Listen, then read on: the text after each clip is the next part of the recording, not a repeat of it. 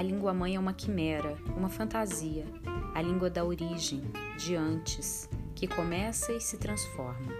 É uma questão impertinente, infância da língua de onde ela desliza.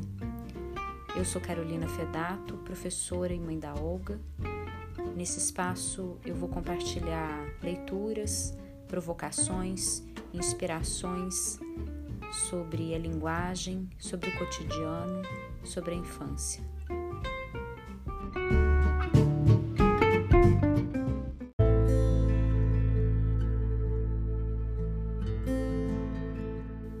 A série presente aposta que uma história pode ser um presente.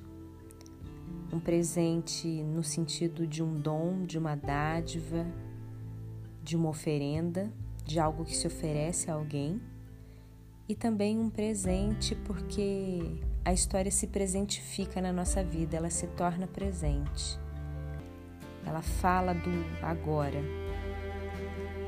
e é com esse intuito que a gente inaugura hoje a série das histórias presentes. No primeiro episódio da série Presente, a gente vai conhecer a história da Arlane, que eu conheci por meio da Fabi e da AD da Casa de Lua. A Fabi e a AD organizaram o Festival Brincares e a Arlane escreveu o melhor comentário sobre o que era o brincar para ela. A partir daí, então, a Arlane me contou a sua história e eu fiquei muito inspirada em oferecer uma história para ela. Agora a gente vai conhecer a história da Arlane e a história que eu escolhi para ela.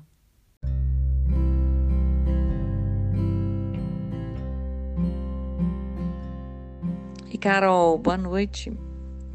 Vim aqui contar um pouquinho da minha história. Meu nome é Arlane, eu já tenho 45 anos. Eu sou uma das sete filhas do senhor Antônio e dona Terezinha. É legal que é nome de santo, né? Santo Antônio e Santa Terezinha. Mas eu considero eles santos mesmo. Eu tenho uma ótima referência assim dos meus pais. É, eu tive uma infância muito boa. Era uma época em que a gente não tinha muita responsabilidade, muitas preocupações. Eu ficava naquela maior expectativa do dia amanhecer para eu assim encontrar com meus amigos e começar a brincar. Né? Minha mãe, ela, ela cozinhava, né? Fazia marmita para fora e meu pai cuidava do quintal e das compras, né? E fazia as compras. Enquanto isso, a gente tinha era a rua. Não tínhamos muito brinquedos, mas a gente tinha tantas brincadeiras fora que era muito divertido, era muito gostoso. Por isso que eu ficava louca para acordar e brincar. E a minha casa eu achava interessante, hoje ela existe até hoje, essa casa. Mas a princípio, quando ela foi porque meu pai construiu ela. Então, ou seja, ela sempre tinha é, materiais de construção. Então tinha tijolo, tinha areia, tinha terra, tinha barro, tinha de tudo. E ali que era, nossa, o nosso habitat, digamos assim. Todos os nossos amigos da rua tocavam lá na minha casa e a gente ficava lá brincando. Eu não sei como é que meus pais tinham tanta paciência, gente, porque a gente pegava os tijolos, fazia cômodos, tipo assim, de sala de estar, fazia sofá, colocava mesinha de centro. A gente pegava os barros, molhava com água e fazia salgadinho, fazia bolo. Pegava as plantinhas, jogava por cima como se fosse o granulado para servir para as visitas.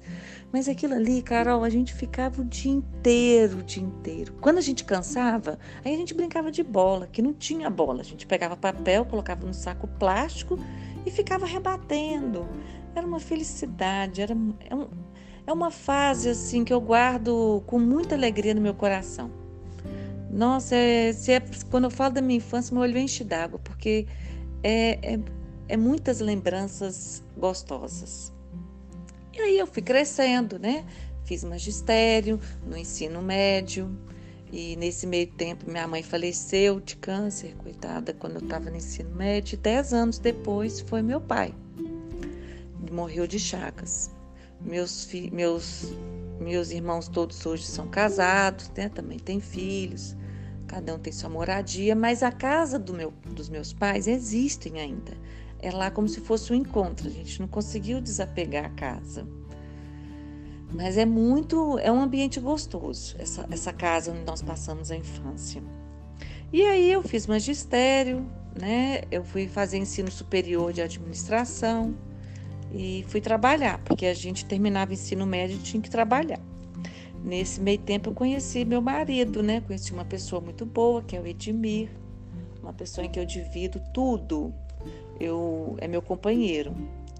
Né? E nessa relação nós casamos e tivemos dois filhos, que hoje são adolescentes. Eu tenho a Beatriz, de 17 anos, e o Caio, de 14.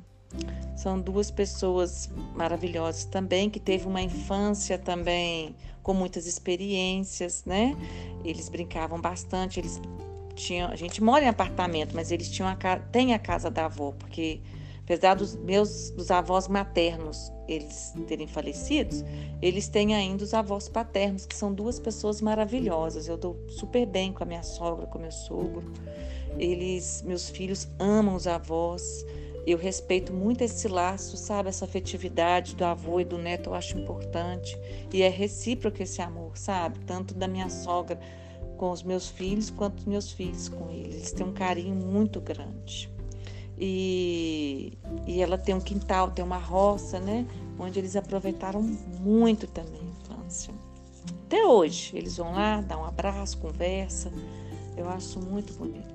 E eu prezo isso muito, sabe? A questão da família, né? É, eles têm um respeito muito grande com a natureza, com o meio ambiente, que é importante hoje em dia também. E sou uma pessoa de muita fé, gosto muito da Santa Terezinha da Santa Rita, né? A gente não pode perder a esperança nunca. Eu acredito nisso. Sempre que o mundo, sempre de um mundo melhor, mesmo a gente, te, mesmo tendo é, desavenças, violências, né? A gente sempre tem que acreditar que o bem sempre vai prevalecer, né? E é isso que eu acredito. Ó, um beijo, fica com Deus. Isso é um pouquinho da minha história, tá?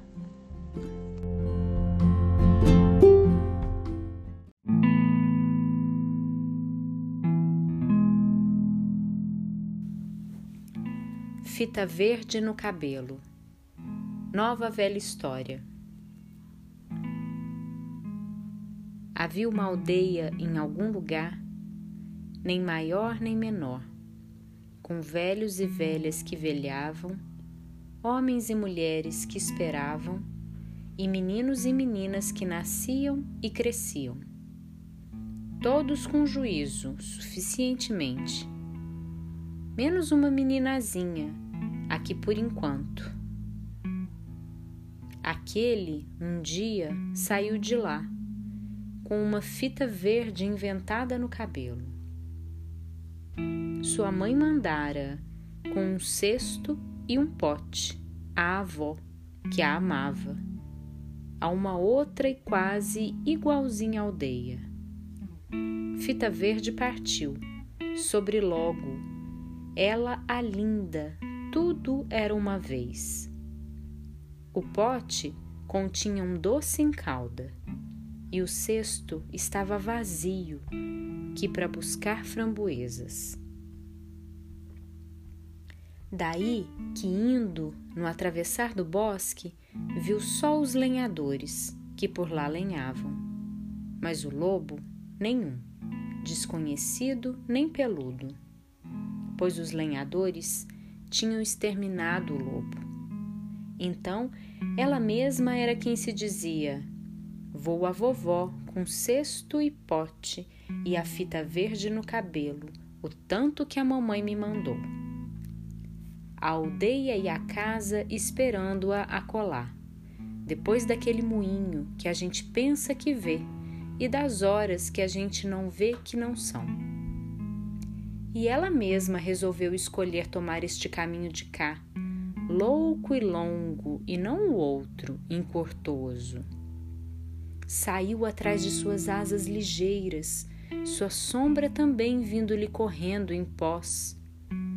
Divertia-se com ver as avelãs do chão não voarem, com inalcançar as borboletas nunca em buquê nem em botão e com ignorar-se cada um em seu lugar as plebinhas flores, princesinhas e incomuns, quando a gente tanto por elas passa.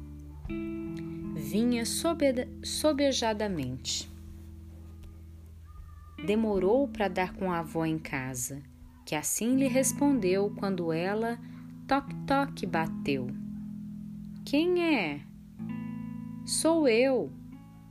E Fita Verde descansou a voz. Sou sua linda netinha, com cesto e pote, com a fita verde no cabelo que a mamãe me mandou.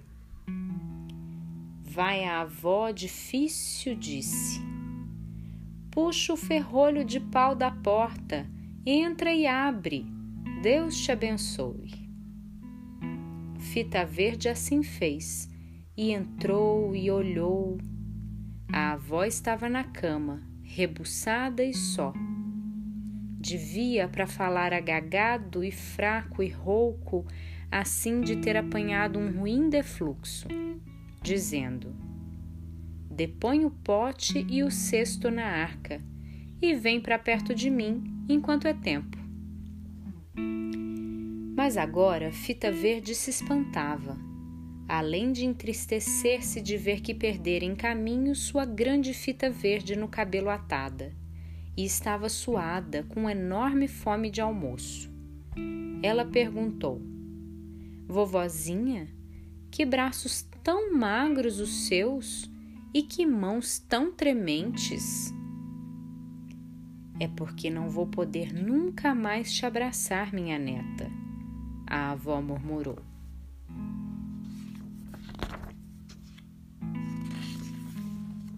Vovozinha, mas que lábios, ai, tão arroxeados. É porque não vou poder nunca mais te beijar, minha neta. A avó suspirou. Vovozinha, e que olhos tão fundos e parados nesse rosto encorado e pálido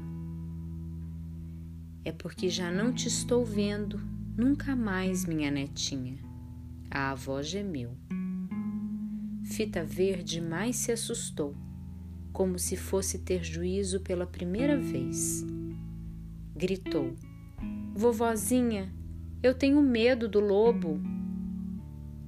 Mas a avó não estava mais lá, sendo que demasiado ausente, a não ser pelo frio, triste e tão repentino corpo.